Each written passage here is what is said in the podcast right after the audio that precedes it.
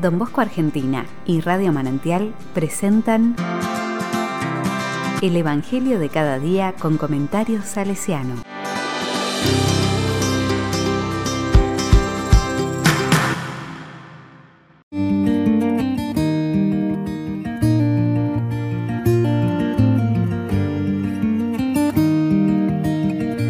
Martes 30 de marzo del 2021.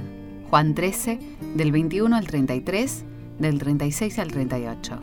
La palabra dice, Jesús, estando en la mesa con sus discípulos, se estremeció y manifestó claramente, les aseguro que uno de ustedes me entregará.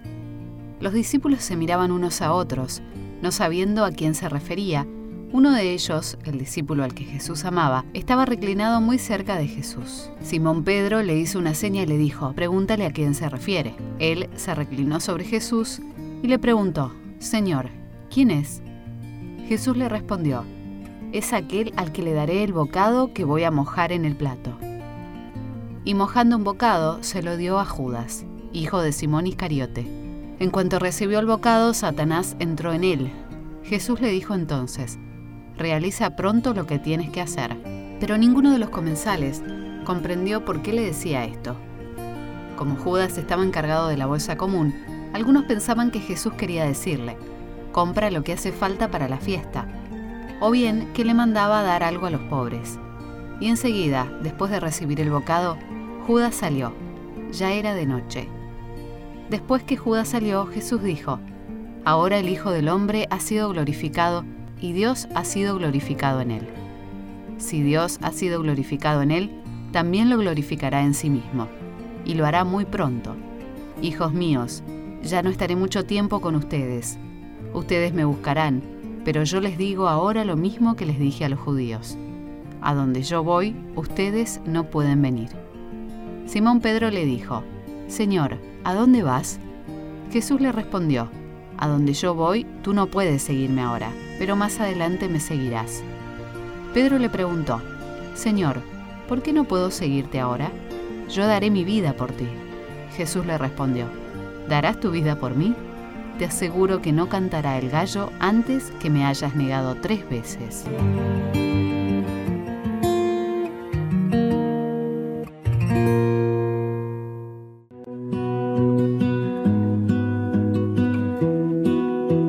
La palabra me dice, uno de ustedes. Jesús se conmueve profundamente, y no era para menos. Mientras él estaba haciendo aquel gesto de total entrega de sí mismo, a su lado un discípulo estaba tramando cómo traicionarlo en aquella misma noche. Jesús expresa su conmoción y dice, En verdad les digo, uno de ustedes me entregará. No dice Judas me entregará, sino uno de ustedes. Alguien del círculo de amistad será el traidor. ¿En alguna situación no hemos obrado con los criterios, la claridad y valentía que se hubiese esperado de un creyente? ¿Puede ser esta una forma de traición? Los discípulos se miraban unos a otros. Los discípulos se asustan. No esperaban esta declaración tan seria de que uno de ellos les iba a traicionar. Pedro hace una señal a Juan y pregunta a Jesús quién de los doce iba a cometer la traición. Señal de que no entendían quién podía ser el traidor. O sea, señal de que la amistad entre ellos no había llegado todavía a la misma transparencia de Jesús para con ellos. Hazlo pronto. Judas percibe que Jesús estaba enterado de todo. Sin embargo, no vuelve atrás y se mantiene en la decisión de traicionar a Jesús. Es ahora cuando ocurre la separación entre Judas y Jesús. Judas es el que se aleja. Juan dice que Satanás entró en él. Judas se levantó y se fue. Se puso al lado del adversario, Satanás. Juan comenta, era de noche.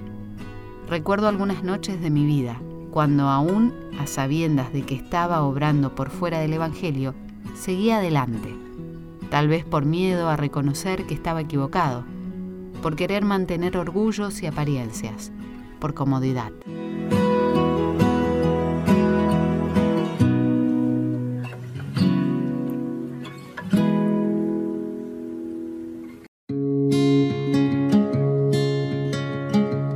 con corazón salesiano.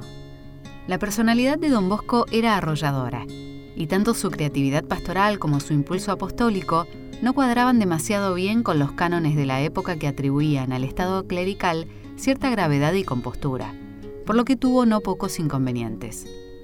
Lo cierto es que su trabajo y su acción pastoral a favor de los jóvenes abandonados y en peligro de exclusión social no dejaban indiferentes a nadie, y muchos no lograban entenderlo. Interrogado sobre este asunto, el director del convito eclesiástico y confesor de Don Bosco, Don Cafaso, respondió, ¿Saben ustedes quién es Don Bosco? Yo, cuanto más lo conozco, menos lo entiendo. Lo veo simple y extraordinario, humilde y grande, pobre y con vastísimos planes. Contrariado, incapaz casi, sale airoso de sus empresas. Para mí, don Bosco es un misterio, pero estoy seguro de que trabaja por la gloria de Dios. Dios lo guía. Dios solo es el fin de sus acciones.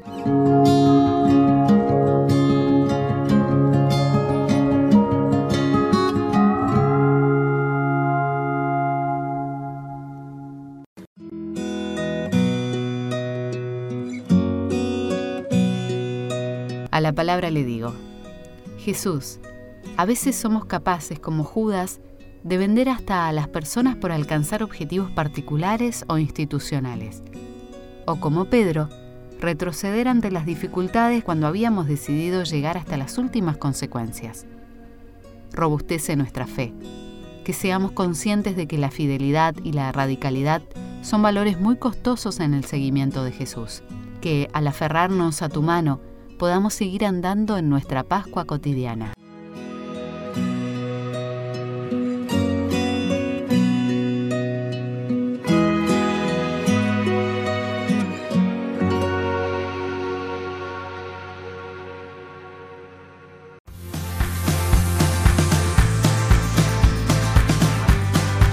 Recibí el comentario salesiano al Evangelio de cada día ingresando en www.donbosco.org.ar.